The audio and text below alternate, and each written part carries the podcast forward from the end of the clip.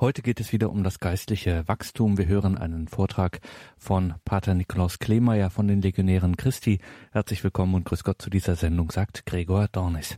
Der Mensch strebt danach, sich immer mehr mit Gott zu vereinen. Er wächst innerlich im Gebet und im Tugendleben. Was jedoch die Gesetze und Grundlagen für ein solches geistliches Wachstum sind, das betrachtete Pater Nikolaus Kleemeyer von den Legionären Christi an einem Fortbildungstag im Noviziat der Legionäre Christi. Das befindet sich in Neuötting-Alzgern, das ist in Oberbayern unweit von Altötting. Dort finden immer wieder Einkehr- und Fortbildungstage statt und das ist heute ein Mitschnitt von einem Fortbildungstag mit Pater Nikolaus Kleemeyer, der der Ordensgemeinschaft der Legionäre Christi angehört. Geistliches Wachstum, Unterscheidung der Geister, Selbstkenntnis, grundlegende Tugenden fürs Wachstum. Hören Sie heute den Vortrag Nummer zwei von diesem Fortbildungstag mit Pater Nikolaus Kleemeyer. Und jetzt möchte ich einfach ganz konkret hineintauchen in, in ganz konkrete Tugenden. Und zwar einmal die göttlichen Tugenden, weil wie Sie sehen, machen die eben, sind die die Grundlage unserer Beziehung zu Gott. Und dann sprechen wir auch über die Demut, aber das dann eher kurz. Ähm, und über die Stille als zwei Elemente oder Demut sind ja auch nicht tun, die wichtig sind. Genau, wir haben es eben über die sogenannte Anatomie unseres übernatürlichen Lebens gesprochen. Nicht? Wie, wie ist das innerlich? Und das Wesen eben vom geistlichen Leben, vom übernatürlichen Organismus, das Zentrum ist eben die Einwohnung Gottes in meiner Seele. Das haben wir auch schon erwähnt. Was wir jetzt machen wollen, ist eben zu sagen, gut, wir wollen jetzt ein bisschen tiefer verstehen, betrachten, eben diese zweite Ebene der Anwesenheit Gottes. Was möchte ich damit sagen? Wir haben gesagt, durch die heiligmachende Gnade gibt uns Gott, gibt Gott unseren Fakultäten eine neue Kraft. Nicht? Und jetzt wollen wir aber die, eine Stufe runtergehen, konkreter gehen, weil wir gesagt haben, und Gott durch die eingegossenen Tugenden wirkt in uns, hilft uns gut zu handeln. Und das wollen wir jetzt ein bisschen tiefer betrachten und verstehen. Nicht die Tugenden. Was bedeutet, was bedeutet es, dass dass Gott durch die Tugenden in uns wirkt. Und das sind eben die Tugenden, die wir kurz besprechen werden. Aber gut. Hier einmal nochmal ein Zitat, eben wie immer hilfreich, um, ähm, um anzufangen. Nicht? Die menschlichen Tugenden wurzeln in den göttlichen Tugenden, welche den menschlichen Fähigkeiten die Teilnahme an der göttlichen Natur ermöglichen. Okay, das heißt, die göttlichen Tugenden helfen uns, wie wir gesagt haben, eben an der göttlichen Natur teilzunehmen. Denn die göttlichen Tugenden beziehen sich unmittelbar auf Gott. Sie befähigen den Christen, in Verbindung mit der heiligsten Dreifaltigkeit zu leben. Sie haben den einen dreieinigen Gott zum Ursprung, zum Beweggrund und zum Gegenstand. Das erste, worüber ich kurz sprechen möchte, ist eben dieser Begriff Teilnahme an der göttlichen Natur. Was bedeutet das? Nicht? Wenn wir sagen, durch die Tugenden nicht, dürfen wir teilhaben an der göttlichen Natur.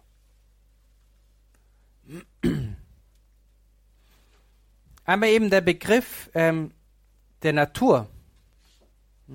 Wir haben schon davor ein bisschen gesp darüber gesprochen. Zu sagen, Natur bedeutet im gewissen Sinne die tiefe Identität ähm, von dem, was ich bin. Okay, das heißt, wenn ich ein Hund bin, dann handle ich wie ein Hund. Okay, das heißt, meine alle Elemente, alle kleinen Details meines Lebens drücken das Hundsein aus. Aber das, das hat doch gewisse Grenzen, nicht? Wenn ich eine Pflanze bin, dann kann ich nichts fühlen. Okay, obwohl man sagt, dass Pflanzen vielleicht im gewissen Sinne schon eine gewisse Art auch der, äh, des Fühl, der Fühlfähigkeit haben, aber biologisch gesehen sind es vielleicht chemische Reaktionen. Ähm, aber im gewissen Sinne sagt man, die Pflanze in sich kann nichts fühlen oder kann auch nichts sehen oder hören. Nicht? Die Pflanze hat keine Organe, um zum Beispiel etwas zu sehen oder auch keine ähm, Organe, um, um Stimmen zu hören. Nicht? Sie kann auch nichts, sie hat auch kein Organ, wie zum Beispiel unser größtes Organ, das wir haben, ist unser Tastsinn. Nicht? Das ist, weil überall haben wir Tastsinn, nicht? Und die Pflanze hat auch keinen Tastsinn. Zwar gibt es Pflanzen, die äh, reagieren, aber eben, man sagt eher biologisch-chemische Reaktionen, die da passieren, nicht? Ein Hund, haben wir gesagt, der kann zum Beispiel nicht nichts verstehen. Er kann zwar das Wasser wollen, weil er weiß, es ist gut für ihn, aber es ist eben ein sinnliches Wollen, nicht? Aber er kann nicht sagen, das ist Wasser und das ist Kaffee. Okay? Das kann ein Hund nicht. Er kann nur sagen, ähm, ja und nein. Nicht? Weniger gut, mehr gut oder so. Okay? Das heißt, äh, ein Hund lebt ganz im Impuls. Hm? Nun ist interessant, dass wir durch die Gnade in gewissen Sinne ein Problem haben. Und zwar, dass wir, wie wir schon davor gesagt haben, zwar eine menschliche Natur haben und diese menschliche Natur ist, ist sehr erhaben. Das heißt, wir können ähm, etwas wollen und wir können etwas verstehen. Das heißt auch, wir können lieben. Deswegen hat Gott uns so erschaffen, damit wir frei lieben können. Wir können frei entscheiden. Nicht? Die Freiheit ist ja auch eine Auswirkung von unserem Verstand, unserem Willen. Nicht? Ein Tier ist niemals frei. Nicht? Wenn, wenn bei einem Tier es verschiedene Elemente gibt, hm, verschiedene Impulse, dann muss das Tier das machen. Okay? Ein Tier kann nicht sagen, ich möchte jetzt nicht essen, ich möchte fasten. Versuchen Sie mal mit dem Hund, das funktioniert nicht. Okay? Sie können nicht dem Hund sagen, bitte Fastenzeit, das darfst du nicht essen. Wenn du ihm das Essen vorstellst, dann wird er essen. Ein Mensch ist fähig, weil er frei ist und weil er freien Willen hat, zu sagen, ich, zwar sagt mein Körper, ich, ich möchte jetzt essen, aber ich bin frei zu sagen, nein, ich mache, ich möchte jetzt nicht essen, weil ich dahinter ein größeres Ziel erreichen möchte. Okay? Zum Beispiel bei Fasten vielleicht die Kontrolle des Körpers oder eben auch, dass man sagt, ich möchte mich mit Gott vereinen, deswegen entnehme ich mich ein bisschen der, der, der Speise, um eben mich besser mit Gott zu vereinen. Das Problem im gewissen Sinne ist, zu sagen, was bedeutet es jetzt aber, dass wir teilhaben an der göttlichen Natur, nicht? Dass durch die Gnade wir in der Verbindung mit der heiligsten Dreifaltigkeit leben. Und wenn wir das jetzt ganz konkret durchdenken, merken wir, wie tiefgreifend es ist. Hm? Im Sinne von, wir haben auf einmal in uns etwas, was unsere eigene Natur übersteigt. Wir sind auf einmal eben fähig, etwas zu tun, was wir eigentlich von uns aus nicht fähig sind zu tun. Das ist diese Größe von dem, was es bedeutet, dass wir teilhaben an der göttlichen Natur. Die göttliche Tugend, die göttlichen Tugenden sind Grundlage, Seele und Kennzeichen des sittlichen Handelns des Christen. Sie gestalten und beleben alle sittlichen Tugenden. Sie werden von Gott in die Seele der Gläubigen eingegossen, um sie fähig zu machen, als seine Kinder zu handeln und das ewige Leben zu verdienen. Sie sind das Unterpfand dafür, dass der Heilige Geist in den menschlichen Fähigkeiten, Fakultäten wirkt und gegenwärtig ist. Nicht? Das haben wir ganz intensiv jetzt schon besprochen, wie Gott in uns wirkt und gegenwärtig ist. Es gibt drei göttliche Tugenden, den Glauben, die Hoffnung und die Liebe. Das heißt, konkret heißt das, dass, dass in uns Gott anwesend ist mit seiner Natur und mit seinem Handeln durch die göttlichen Tugenden, dass wir, wie eben der Katechismus gesagt hat, fähig sind, als seine Kinder zu handeln und das ewige Leben zu verdienen. Okay? Und da ist eben dieser erste Punkt sehr wichtig, dass wir zu Kindern Gottes werden durch die Gnade. Und da müssen wir aufpassen, das nicht zu banal zu sehen, so, ach so nett, so halt, ja, ich meine, als Kreaturen sind wir Kinder Gottes und das ist ganz schön und wunderbar, nicht? So wie auch auch der Baum als Kreatur auch irgendwie dann doch Kind Gottes ist im gewissen Sinne. Nicht? Darum geht es nicht, sondern wenn wir darum sprech, darüber sprechen, dass wir Kinder Gottes sind, dann geht es um die, dann geht es darum, dass wir dadurch, dass wir mit Christus vereint sind, eben an der Gottessohnschaft Christi teilhaben. Hm? Und das bedeutet, dass wir hineingeworfen wurden in die Dreifaltigkeit, nicht in die Liebesbeziehung zwischen Gott und dem Vater. Und auch da sehen wir schon wieder diese, diese Größe von dem, was in uns wirkt. Nicht? die Gnade, wie weit sie uns gebracht hat und wie weit sie uns bringt, nicht? Und die Tugend, dadurch, dass Gott in uns wirkt, wie weit sie uns eben bringt, sie macht uns eben Teil der Dreifaltigkeit, der Liebesbeziehung innerhalb der Dreifaltigkeit in Christus. Und was bedeutet das konkret? Entschuldigung. Hm? So. Konkret bedeutet es, dass unser Handeln, das heißt das, was wir tun, auf einmal zwei neue Dimensionen bekommt, die wir von uns aus nie hätten erreichen können. Eine erlösende Dimension, und das ist was ganz Besonderes, zu sagen, ich kann durch ein tugendhaftes christliches Leben mitwirken an der Erlösung Christi. Warum? Weil ich eben einverleibt bin in Christus. Es wäre, als ob ich eben sage, ich erlaube, dass mein Hündchen, ich bleibe immer beim Hund, Hund, ich weiß nicht warum, aber wir hatten immer zu Hause Hunde, deswegen habe ich Hunde sehr gerne und deswegen ist das das Beispiel, das mir aus dem Herz wächst. Nicht? ähm, ich erlaube, dass mein Hündchen Teil hat an meiner menschlichen Natur und deswegen etwas tun kann, wie ich es tun kann. Nicht? Das ist so ein bisschen die Idee, zu sagen, Gott hat uns hochgehoben, erhoben in seine göttliche Natur, damit wir mit den konkreten to äh, Dingen, die wir tun, wie im Alltag, auf einmal erlösend wirken. Das heißt, heilbringend für andere Menschen wirken. Okay? Alles natürlich in Christus, weil wir sind nicht die Erlöser der Menschen und der Welt. Okay?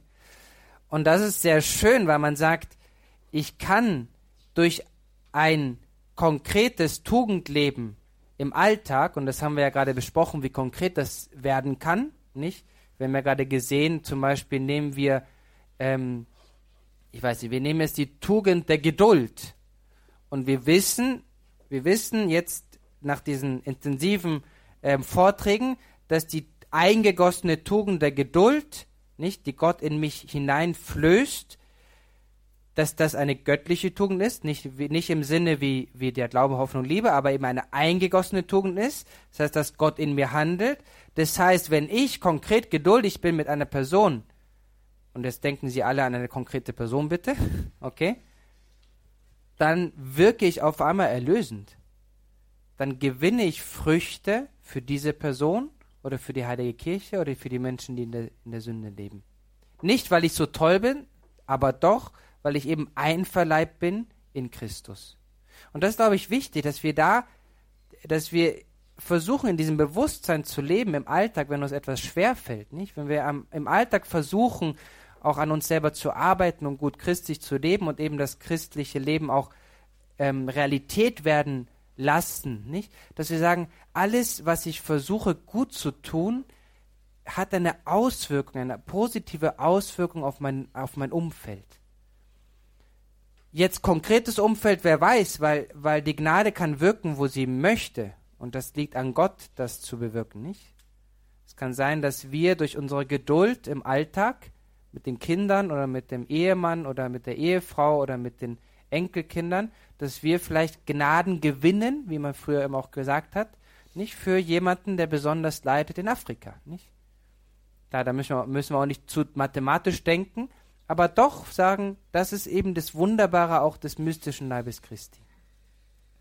Und zweitens, es wirkt auch verdienstvoll. Was möchte das bedeuten? dass es mir einen Verdienst gibt eben für das ewige Leben, nicht? Das sind eben die Schätze, die wir durch unsere konkreten Handlungen in Christus sammeln dürfen für das ewige Leben. Für uns, aber auch für andere Menschen. Okay? Das heißt, wie Sie sehen, ist das, was eben Tugendleben ist, eingegossene Tugenden in unserem Leben, ist etwas sehr Erhabenes, nicht? Und es hat eine große Auswirkung auf unsere Beziehung mit Gott, aber eben auch auf unsere Beziehung mit den Mitmenschen. So können Sie auch sagen, vielleicht Tugenden, die eher für uns geschaffen sind, sagen wir mal so, zum Beispiel der Glaube. Nicht? Der Glaube ist ja etwas, was wir in unserem Inneren versuchen immer wieder zu erleben und zu leben. Auch diese Tugenden haben, obwohl sie eher für uns geschaffen sind, haben eine Auswirkung, eine positive Auswirkung auf unser Umfeld. Manchmal überlegen wir, wie kann es sein, dass meine Hoffnung nicht eine positive Auswirkung hat auf eine Person, die vielleicht nicht hofft. Durch dieses Handeln als Kinder Gottes kann das sein. Und wie oft passiert das in unserem Leben, nicht? Dass wir vielleicht schon in einer Situation die Hoffnung bewahrt haben und dann kommt vielleicht eine Person zu uns, die, die verzweifelt und wir kommen vielleicht menschlich gesehen an ein Limit und sagen, wir können ihr wirklich nicht weiterhelfen. Aber geistlich gesehen vielleicht nicht, weil geistlich gesehen, dadurch, dass ich hoffe, Gott ihr vielleicht eine besondere Gnade geben kann, auch zu hoffen. Nicht? Da kommt auch ein bisschen das Stellvertretende herein, dass wir versuchen, in unserem Leben zu leben.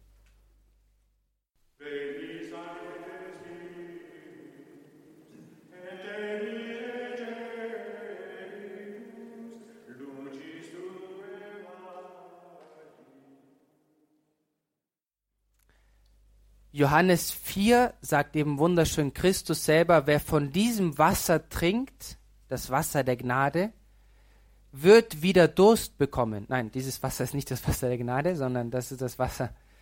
In, in, Im Griechischen benutzt er zwei, werden zwei verschiedene ähm, Begriffe benutzt für die Quelle, wenn es über die Quelle spricht. Nicht? Wenn, wenn die Frau immer über die Quelle spricht, dann spricht sie von einer Zisterne, das heißt von Regenwasser, abgestandenem Wasser. Wenn Christus von der Quelle spricht, dann spricht er von dem Sprudeln der lebendigen Quelle, nicht der Bergquelle. Und Christus sagt eben, wer von diesem Wasser, das heißt von der Zisterne trinkt, wird wieder Durst bekommen. Wer aber von dem Wasser trinkt, das ich ihm geben werde, wird niemals mehr Durst haben. Und jetzt wird es interessant. Vielmehr wird das Wasser, das ich ihm gebe, in ihm zur sprudelnden Quelle werden, deren Wasser ewiges Leben schenkt.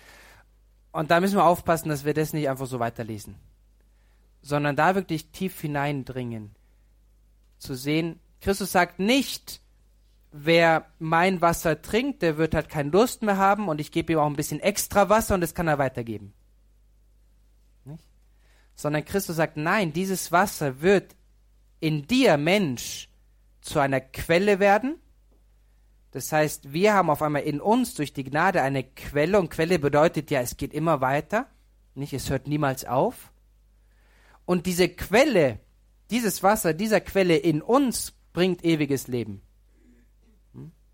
Und das ist sehr wichtig, nicht? Es ist nicht das Bild von dem glorreichen Herrn, der ganz viel Wasser hat und sagt, weißt du, ich habe so viel Wasser, ich gebe dir 15 Flaschen und diese Flaschen, die kannst du behalten und die kannst du dann verteilen. Aber eigentlich ist es mein Wasser. Sondern es ist das Bild von einem Menschen, der sagt, nein, ich möchte in dir eine Quelle gründen und aus dieser Quelle sprudelt Wasser fürs ewige Leben für andere. Das ist ein tiefes Bild von dem, was eben Teilhabe ist an der göttlichen Natur. Gott möchte in uns zu einer Quelle werden, wo andere Menschen herangehen können, dort trinken können und eben Gnade gewinnen, die immer noch weiterhin Gnade Gottes ist, aber in uns Gnade gewinnen fürs ewige Leben. Okay, das ist, das ist, glaube ich, sehr wichtig, das zu verstehen, wenn wir eben ganz konkret werden, auch in dem, was, was Leben, christliches Leben ist, nicht? Diese Quelle sind eben auch unsere täglichen, alltäglichen Tugenden, die wir versuchen zu leben. Okay. Und so versuchen wir es in die erste Tugend hineinzugehen. Okay? Und zwar die Tugend des Glaubens. Hm? Der Glaube ist das nächste und angemessenste Mittel zur Vereinigung mit Gott und der Seele. Oder auch eben dieser ähm, ähm, Pater Grialou schreibt, ähm, der Glaube ist das Tor zu Gott. Was ich jetzt auch sage hier, ist eigentlich eine Darstellung auch von einem Kapitel von Grielou selber, okay? Das heißt nicht, dass Sie dann später sagen, ich habe das alles erfunden. Ähm, es möge mir zum Schutz gereichen und gleichzeitig aber auch ähm, meinen Worten ein bisschen mehr Gewicht geben, weil das ist natürlich eine sehr viel erfahrene Person als ich. Okay? Die erste Frage ist, ähm, was möchte das bedeuten, dass wir dass wir sagen, es ist das angemessenste Mittel zur Vereinigung mit Gott. Das heißt, was, was, was möchte er damit sagen? Heiliger Johannes von Kreuz möchte damit sagen, denken Sie an, an zehn verschiedene Taten, die Sie tun können in Ihrem Leben. Ich kann gehen, ich kann denken, ich kann trinken, ich kann fühlen, ich kann sehen, ich kann hören. Nicht? Alles sind verschiedene Taten, die wir tun. All diese Akte des Menschen, all diese Handlungen des Menschen – die können uns oft nicht wirklich mit Gott vereinen. Die beste Handlung, die uns mit Gott vereinen kann, ist ein Akt des Glaubens. Sagen, ich glaube an Gott. Das vereint mich mit Gott. Und warum? Versuchen wir negativ vorzugehen. Zu sagen, was für andere Wege würde es geben, um, Gott, um uns mit Gott zu vereinen, nicht? Es gibt natürlich den Weg der Sinne. Zu sagen, gut, können wir als Menschen mit den Sinnen Gott finden und uns mit Gott vereinen? Und wir sagen ja, zum gewissen Sinne schon. Wenn Sie in die Berge gehen oder wenn Sie, die, wenn Sie den Strand gern haben und, und, und rausgehen an den Strand oder einen Fluss an einem schönen Tag, nicht? Und die, das Wunderbare der, der Schöpfung sehen oder wenn Sie eine schöne Musik hören, nicht? Und die Musik hören, dann kann es sein, dass die Sinne uns helfen, unser Herz zu erheben und sagen, es gibt einen Gott, es gibt einen Schöpfer, ich liebe diesen Gott, ich liebe diesen Schöpfer und sich mit ihm vereinen. Nicht? Und da kann man sagen, ja, die, die Sinne haben zu einem gewissen Grade, haben sie mich mit Gott vereint. Oder manchmal passiert es auch, dass wir im Gebet auf einmal auch angesprochen sind in den Sinnen von Gott. Und dass wir vielleicht eine besondere gefühlsbetonte Beziehung oder Erfahrung Gottes machen. Und das ist auch manchmal ein Geschenk. Nicht, dass wir auf einmal ein Gefühl des Vertrauens haben, wenn wir in der Anbetung sind. Oder ein Gefühl der Freude, wenn wir Christus empfangen in der Eucharistie. Das heißt, da können schon die Sinne im gewissen Sinne uns helfen, uns mit Gott zu vereinen. Aber sie können nie Gott erfassen, wie er selber ist. Das ist einfach nicht möglich. Wir würden sterben. Nicht? Wir wissen das von den Heiligen, die Visionen gehabt haben, die oft nur ein Glimps waren, ein ganz kleiner Einblick in dem, was wirklich die Göttlichkeit ist, dass sie gesagt haben, es reicht, ich kann nicht mehr schaffen, ich kann nicht mehr erfahren, ich kann nicht mehr erfassen, nicht? weil eben die Sinne nicht für Gott geschaffen sind. Warum? Weil Gott Geist ist und die Sinne brauchen immer etwas Materielles. Aber auch der Verstand, obwohl der Verstand Gott zwar kennenlernen kann, nicht als den Ursprung aller Dinge, als das Ziel aller Dinge, hat auch der Verstand seine Begrenzungen, nicht? Und wir selber wissen es auch. Wir können zwar viel über Gott selber lesen und dann auch ein, ein einen Satz lesen vielleicht oder eine Nummer vielleicht über die heiligste Dreifaltigkeit. Aber auch da merken wir, ich lese zwar über die heilige Dreifaltigkeit was ganz Wunderbares, aber das Verstehen oder wirklich Erfassen, ein Gott, drei Personen, ja schon, ich glaube es, aber es zu erfassen, ganz schwierig, nicht? Das heißt, wir merken auch, der Verstand hat ein gewisses Limit. Und da kommt eben dann das hinein, was die Tugend des Glaubens ist, der Glauben selber. Ah, ich glaube, hier habe ich noch was, äh, noch einen. Das ist vom, vom geistlichen Gesang vom heiligen, ähm, vom heiligen Johannes vom Kreuz. Einfach nur um zu sehen, wie die Sinne schon in gewissem Sinne uns zu Gott bringen können, nicht? Dadurch, dass eben durch die Sinne wir in gewissem Sinne eine Auswirkung Gottes empfinden. Wohl 1013 spendend ging eilends er, Gott, durch diese Büsche, und als er im Gehen er sie beschaute, allein in seinem, mit seinem Antlitz, ließ er sie zurück im Kleid der Schönheit. Zu sagen, die, die Schönheit der Schöpfung ist letztendlich, weil Gott auf die Schöpfung geschaut hat und weil Gott so unendlich schön ist, ist das, auf das er geschaut hat, auch schön. Und so können wir Gott eben erfahren. Das nur als ein kleiner, kleines. Wie gesagt, wir haben gesagt, die Sinne können eigentlich Gott nicht direkt erfahren. Der Verstand auch nicht. Und da kommt eben hinein ein, eine andere Handlung, die wir vollbringen können, und das ist eben der Akt des Glaubens. Nicht? Die Tugend des Glaubens. Der Glaube ist eine übernatürliche göttliche Tugend, mit der wir Gott und den von Gott geoffenbarten Wahrheiten aufgrund der Autorität Gottes zustimmen. Versuchen wir jetzt ein bisschen das zu verstehen. Okay, was bedeutet es? Was bedeutet, was bedeuten diese Elemente, die wir jetzt hier gelesen haben? Hm? Erstens, es ist eine Tugend. Okay?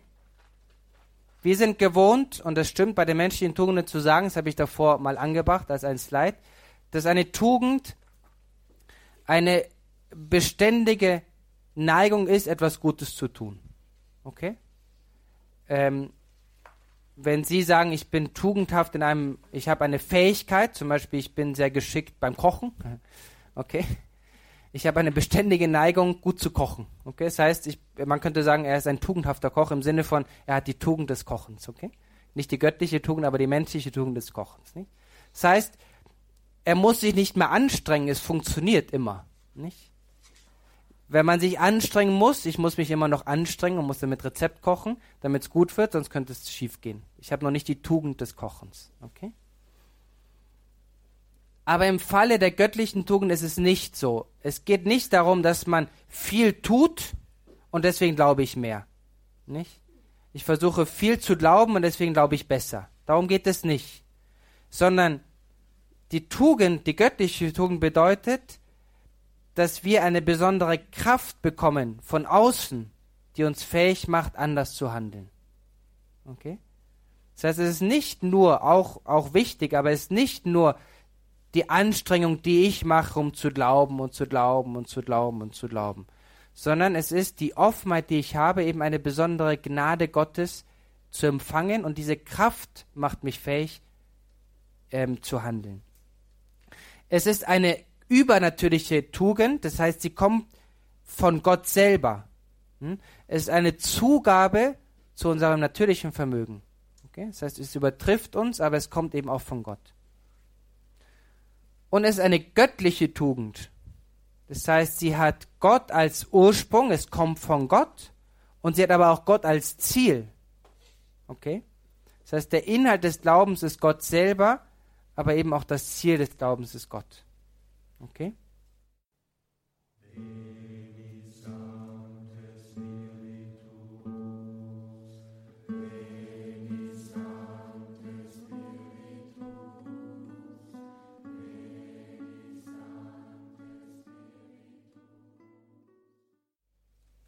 Versuchen wir jetzt mal einfach mal zu sehen, wie entsteht ein Akt des Glaubens? Wie funktioniert das? Okay? Und denken wir zum Beispiel an den Akt des Glaubens sagen, wir glauben an Gott, einen einen Gott in drei Personen. Okay? Einfach das Beispiel, ein Gott, drei Personen. Wie entsteht da ein Akt des Glaubens in uns? Das erste ist, dass wir es hören. Fides, äh, fides ex audito. Das heißt, jemand sagt uns oder wir lesen, nicht, dass der Christ glaubt, dass Gott ein Gott ist, aber in drei Personen. Hm? Ich hatte eine sehr sehr ähm, nicht schwierige, aber erstaunliche Erfahrung in Rom einmal. Ähm, wir hatten da so Stadtmission gemacht, Art von wie Night Fever. Und in Rom schwemmen sich ja auch, kommen dann ganz verschiedenste Persönlichkeiten da vorbei, halt auch viele Touristen. Und ich stand außerhalb der Kirche, der Kapelle, äh, mit, wir hatten ein großes Kreuz ge, ge, ge, geschustert, nein, gezimmert, ein großes Kreuz wo die Leute mit einem Nagel so kleine ähm, Anliegekärtchen dran heften konnten. Das haben die Leute sehr gerne, nicht? Die Leute glauben nicht an Gott, aber wenn man sagt, ich bete für dich, das erlauben sie immer noch ein bisschen so. Okay? Und, und da kam eine Chinesin vorbei, ein, ein junges Mädchen aus China, und hat mich gefragt, was das denn sei. Und sie war wirklich, Christentum hat, sie hat überhaupt keine Ahnung vom Christentum, wusste überhaupt nicht, was Christentum ist. Gut, wahrscheinlich schon Christentum gibt es, aber von den Glaubensinhalten null, keine Ahnung. Und dann habe ich versucht, ihr so ein bisschen zu erklären, was das Christentum ist. Und die Erfahrung war, dass ich mich ziemlich lächerlich fühlte. Nicht? Weil ich gesagt habe, was wir glauben, ist in sich eigentlich irgendwie nicht wirklich logisch und eigentlich sehr komisch. Im Sinne von, wenn man von ganz außen betrachtet, das, das anschaut, was wir glauben, dann ist es wirklich verrückt, was wir glauben. Nicht? Dass wir einen Gott haben, der drei Personen ist und einer von denen wurde Mensch und ist für uns gestorben, etc. Nicht? Und es war schwierig, es war schwierig, weil man an sie herangesprochen hat und gemerkt hat, sie kommt von einer ganz anderen Welt. Nicht? Man kann dann schon ein bisschen menschlich versuchen zu argumentieren und sagen, schau, wenn, wenn man jemanden liebt, dann ist das Größte, was man tun kann, dass man sein Leben hingibt. Und das versteht sie. Nicht? Und deswegen, Christus, Gott hat uns geliebt und hat sein Leben hingegeben, etc. Nicht? Aber man hat gemerkt, das ist schwierig, wirklich die Glaubensinhalte wirklich anzunehmen und zu verstehen. Hm? Der Glaube eben kommt von uns von außen heran. Nicht? kommt von uns von außen heran. Und was passiert, und das hoffe, hoffe ich, dass in diesem Mädchen ein bisschen passiert ist, nicht, dass sie diese Glaubensinhalte, die schwierig zu verstehen waren und vielleicht menschlich gesehen nicht wirklich logisch, dass sie anfängt, damit zu arbeiten. Und das machen wir auch, nicht? Wir glauben an Gott, den einen und den, aber der gleichzeitig dreifaltig ist, heißt die drei Personen. Okay, das heißt, wir arbeiten damit. Wir versuchen das zu verstehen. Und da gibt es einen wichtigen Schritt. Wir sagen, ich verstehe es vielleicht nicht. Ich verstehe nicht, wie ein Gott drei Personen, gleichzeitig drei Personen sein kann. Aber ich sage, auch wenn ich es nicht verstehe, so kann ich doch sagen, es ist nicht widersprüchlich. Es ist ein Geheimnis. Okay?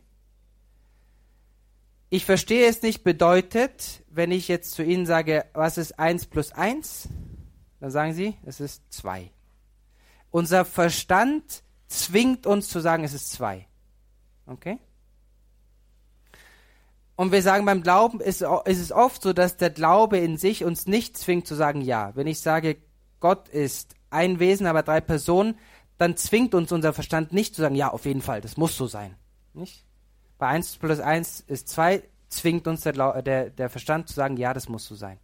Nicht? Bei den Glaubensinhalten ist es leider oft nicht so. Okay? Deswegen wird es schwierig. Aber unser Verstand kann schon sagen, es ist nicht unlogisch. Es ist ein Geheimnis, ich verstehe es nicht, aber es ist in sich nicht widersprüchlich. Okay? Wenn wir zum Beispiel sagen würden, Gott ist der Ursprung des Guten und gleichzeitig auch der Ursprung des Bösen, das wäre wahrscheinlich eher widersprüchlich. Wo wir sagen, na, das kann irgendwie nicht funktionieren. Okay? Und wenn wir schon so weit gekommen sind, zu sagen, ich verstehe es nicht, es zwingt mich zwar nicht zu sagen, ja, das ist so, aber es ist nicht widersprüchlich, kommt der dritte ähm, Schritt hinein. Und zwar, dass eine Autorität von außen, eine Person von außen, der ich vertraue, mir sagt, das ist wahr. Und deswegen sage ich, okay, ich sage, ich nehme das an. Okay? Erinnern sich an die, die Definition des Glaubens, die wir hatten. Eine übernatürliche göttliche Tugend, mit der wir Gott und den von Gott geoffenbarten Wahrheiten, geoffenbart heißt, sie treten von außen an uns heran, aufgrund der Autorität Gottes zustimmen. Das heißt, wir sagen, ja, ich glaube es, ich stimme zu, weil Gott das mir offenbart hat. Klar, wenn wir jetzt spitzfindig sind, dann sagen wir, wie funktioniert denn das? Gott sagt mir, das ist wahr, weil ich sage, es ist wahr. Okay, es ist wie die Mama, nicht? Wenn das Kind diskutiert, dann gibt es irgendwann mal der Punkt, dass, da sagt das Kind, da sagt die Mama, es stimmt, es, äh, du machst oder du glaubst das, was ich sage, weil ich es sage, Punkt. Okay? Und wenn das Kind Vertrauen hat in die Mutter und sagt, ja, das muss kohärent sein, die Mutter weiß mehr, dann sagt das Kind, okay, dann muss es so stimmen. Okay? Das ist ein bisschen der, der Glaube, nicht? Und das macht es ein bisschen schwierig mit dem Glauben. Deswegen sagt zum Beispiel der heilige Thomas von Aquin, der Glaube ist ein Akt des Verstandes, in welchem dieser auf Geheiß des Willens, der von Gott durch die Gnade bewegt wird, der göttlichen Wahrheit zustimmt.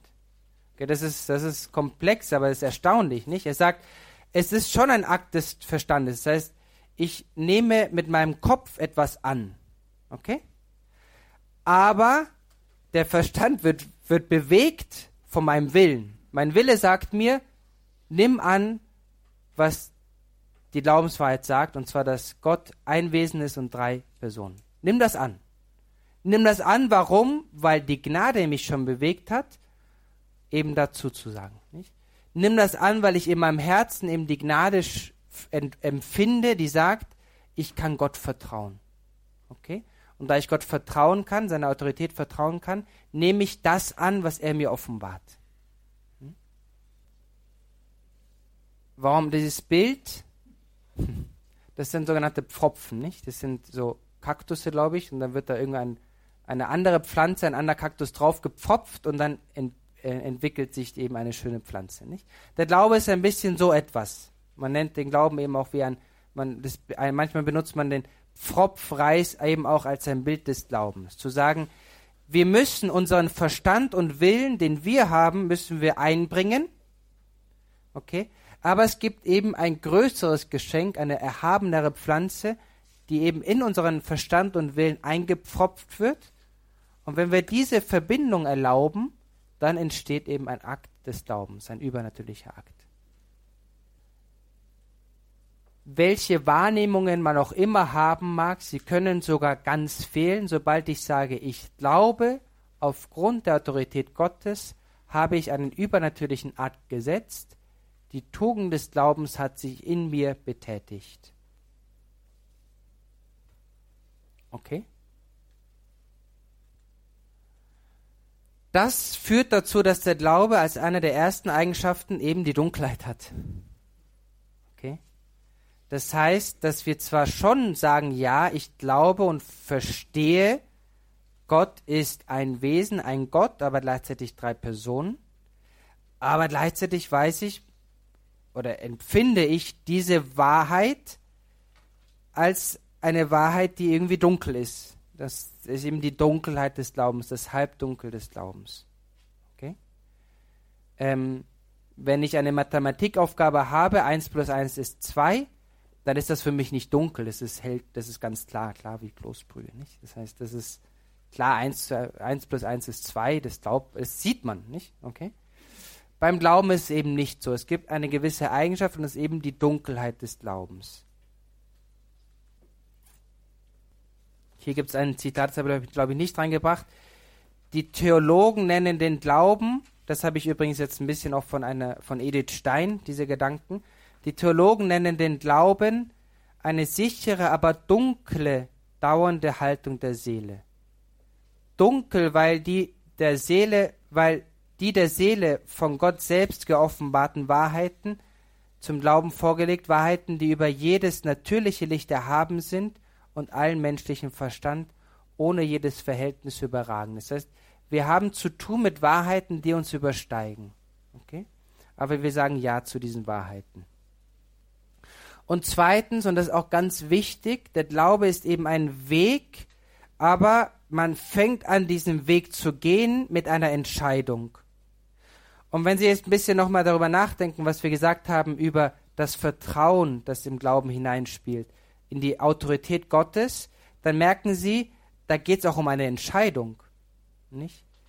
Wenn ich etwas empfinde oder empfange von Gott und Gott sagt mir, glaube daran, da muss ich den Schritt gehen, sagen, Gott, ich vertraue dir und deswegen sage ich Ja zu dir.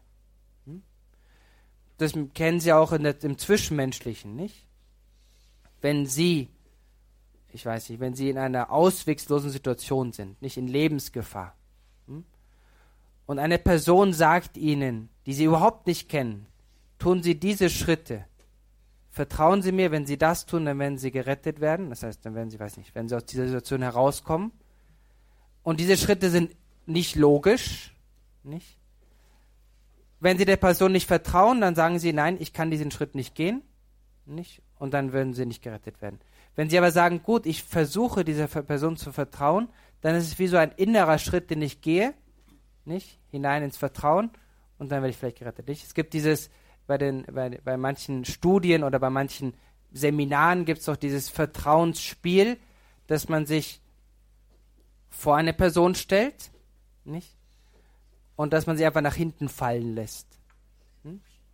Obwohl man nicht weiß, ob die Person immer noch hinter dir ist oder nicht. Das heißt, man macht die, man, man hat die, man nimmt die Entscheidung zu sagen, ja, ich vertraue darauf, dass hinter mir noch eine Person steht und die mich auffangen lässt, wird. Okay? Und so ist ein bisschen der, der, der Glaube. Der, der äh, Ratzinger, Josef Ratzinger, sagt in dem Buch Einführung ins Christentum, spricht er sehr darüber, wie der Glaube eben ein Sprung ist. Auch ein Sprung ins Ungewissene. Ins Ungewissene. Wenn das aber so ist, er spricht davon nicht nur das Sichtbare ist wirklich, dann schließt das Wörtchen Credo, ich glaube, eine grundlegende Option gegenüber über der Wirklichkeit als solche ein. Okay, das heißt, er möchte damit sagen, wenn ich Credo sage, ich glaube, dann dann gehe ich eine Option ein, eine, ich mache eine Entscheidung in meinem Leben. Okay? Eine Entscheidung mit dem Kopf, aber eben auch mit dem Willen. Es bedeutet die Option, dass das nicht zu Sehende, das auf keine Weise ins Blickfeld rücken kann, das heißt Gott, wir sehen Gott nicht, nicht das Unwirkliche ist. Okay? Damit möchte man sagen, wenn ich Gott nicht sehe, dann, dann, dann existiert er nicht. Nein, wir sagen, der Glaube sagt mir, obwohl ich Gott vielleicht nicht sehe, ist er dennoch nicht der Unwirkliche. Das heißt, er kann dennoch existieren. Sondern dass im Gegenteil das nicht zu sehende, Gott, die göttlichen Wahrheiten, sogar das eigentliche, wirkliche, das alle übrige Wirklichkeit tragende und ermöglichende darstellt. Das heißt, der Glaube geht sogar noch weiter. Er sagt, eigentlich ist Gott der einzig Wirkliche. Okay? Aber es ist eben eine Entscheidung, die ich gehen muss, die ich tun muss. Und deswegen ist es in einem gewissen Sinne auch dunkel. Warum war mir das wichtig mit dem Glauben? Ähm, aus einem Grund, weil ähm, wir haben ja jetzt sehr intensiv gesehen, wie das in uns funktioniert mit der Anwesenheit Gottes. Nicht? Gott in den Fakultäten durch die heiligmachende Gnade, in unserem Handeln durch die eingegossenen Tugenden und in unserer Hellhörigkeit zum Heiligen Geist durch die Gaben des Heiligen Geistes. Und wir glauben daran, dass das so ist. Wir haben es sehr intensiv den Glauben gesehen und versucht zu verstehen damit wir uns in unserem konkreten Leben darauf einstellen, was das denn bedeutet zu glauben.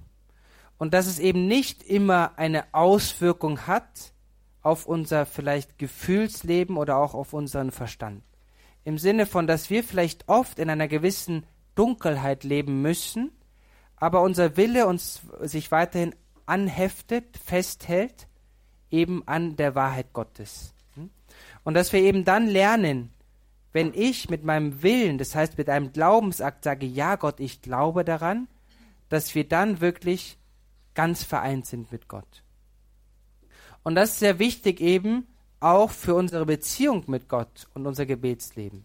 Zu verstehen, Gebetsleben ist prinzipiell ein Akt des Glaubens, weil das eben der Akt ist, der uns am meisten mit Gott vereint. Es ist nicht viele Ideen haben im Gebet, wenn ich in der Kirche bin. Es ist nicht viele schöne Gefühle haben. Es ist nicht, dass dann auf einmal keine Probleme in meinem eigenen Leben sind. Hm? Sondern Gebetsleben ist, wie die heilige Maria, immer vier Ja zu sagen zu Gott, weil ich weiß, Gott ist gut, weil ich seine Autorität glaube und weil ich so ganz vereint sein möchte mit ihm. Das ist vielleicht manchmal ein bisschen, ein bisschen Dedramatisierung vom Glauben, nicht? Könnte man fast sagen. Und klar, wir heutzutage suchen vielleicht gerade ein bisschen mehr auch, auch dieses, dieses ein bisschen gefühlsbetonte, nicht? Auch gerade bei den Jüngeren ist das immer sehr wichtig und deswegen gibt es auch die Hilfen wie ein, eine Lobpreismusik, wie die, wie die Anbetung bei Night Fever etc. Das sind alles Hilfen, die helfen sollen, dem Jugendlichen oder dem Menschen ein bisschen leichter zu glauben, ein bisschen mehr zu fühlen, um zu denken, gut, jetzt bin ich vielleicht mehr vereint mit Gott. Aber wichtig ist halt zu wissen, Darum geht es nicht. Das kann zwar helfen, die Sinne können helfen, aber der nackte Akt des Glaubens ist nicht wirklich sinnbetont, aber ist das, was uns am meisten vereint mit Gott. Und deswegen ist wichtig, dass wir immer wieder sogenannte Akte des Glaubens machen. Nicht? In der, in der auch Geschichte der Spiritualität und in den, in den auch Meistern der Spiritualität sieht man, dass das ganz wichtig war, dass man jedes Gebet zum Beispiel, jede, jede, jeden Moment des Gebetes immer mit einem Akt des Glaubens anfängt. Mit einem Akt, in dem man innerlich sagt, ich glaube daran, dass Gott jetzt in mir anwesend ist. Und ich würde sagen, damit haben wir schon Großteil des Gebetes gewonnen, weil wir uns damit schon im gewissen Sinne auf eine andere Stufe begeben haben. Innerlich auf die Stufe der Vereinigung mit Gott. Deswegen war es mir so wichtig, eben diese Tugend des Glaubens zu vertiefen wenn wir eben im ganzen Gebetsleben auch fortschreiten wollen, wenn wir den Wunsch haben, immer tiefer zu beten, immer vereinter mit Gott zu leben, dann eben wissen, alles baut auf auf den Glauben, auf diese Fähigkeit, immer wieder Ja zu sagen zu Gott.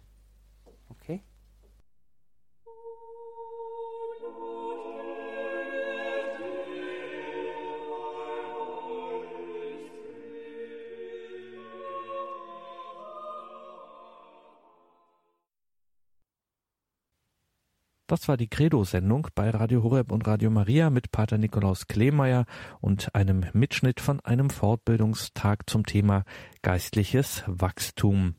Dieser Fortbildungstag fand statt im oberbayerischen Neuötting-Alzgern. Dort haben die Legionäre Christi dieser Ordensgemeinschaft ein Noviziat und gleichzeitig ist dieses Haus mit dem Noviziat der Legionäre Christi auch ein Begegnungshaus, wo immer wieder Einkehrtage, Fortbildungstage stattfinden. Wenn Sie sich dafür interessieren, schauen Sie in die Details zu dieser Sendung auf unserer Homepage horeb.org. Geht natürlich auch auf der Radio Horeb App, ganz klar. Details zu dieser Sendung kann man sich ja anzeigen lassen im Tagesprogramm und dort finden Sie die entsprechenden Links dann zu den Legionären Christi.